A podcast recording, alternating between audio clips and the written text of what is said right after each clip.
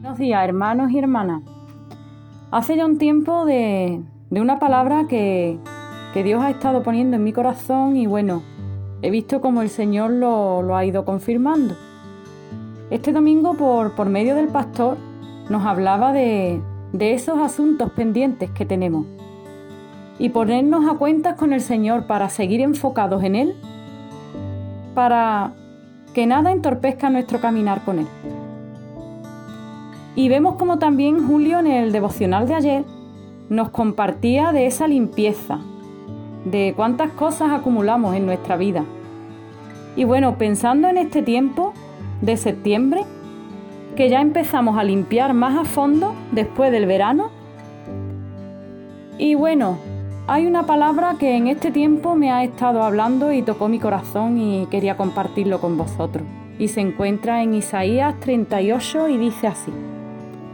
En aquellos días Ezequías enfermó de muerte, y vino a él el profeta Isaías, hijo de Amós, y le dijo, El Señor dice así, ordena tu casa, porque morirás y no vivirás.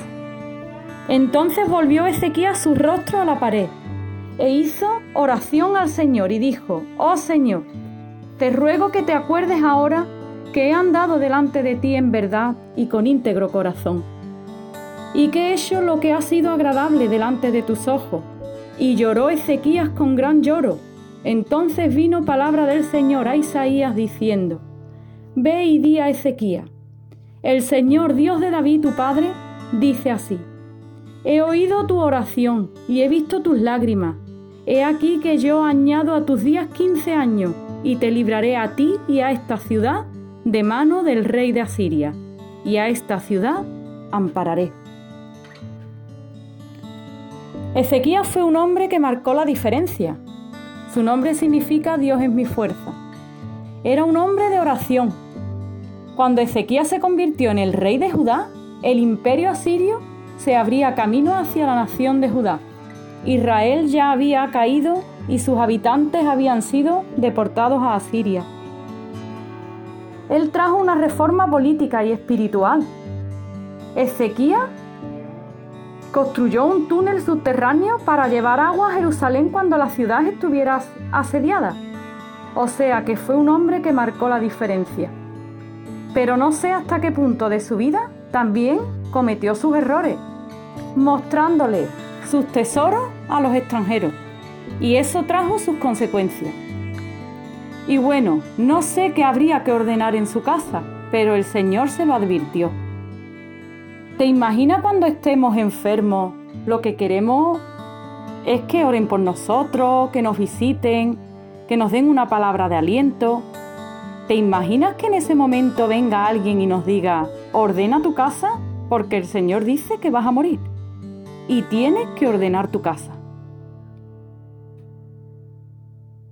Y yo creo que el Señor nos está diciendo que, que hay cosas que ordenar en nuestra casa.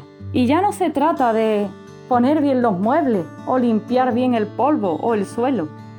El Señor está hablando de que nuestra vida, de que nuestra vida tiene que ser ordenada. La casa se compone por una familia. Recordamos una historia que nos menciona la Biblia que dice que hubo un hombre que murió y dejó asuntos de deudas pendientes y se iban a llevar a sus dos hijos. Así que en esta mañana, qué bueno que meditemos en lo que el Señor nos está hablando en este tiempo y es de esos asuntos pendientes, de la limpieza en nuestra vida y de ordenar nuestra casa. Un saludo y buenos días a todos.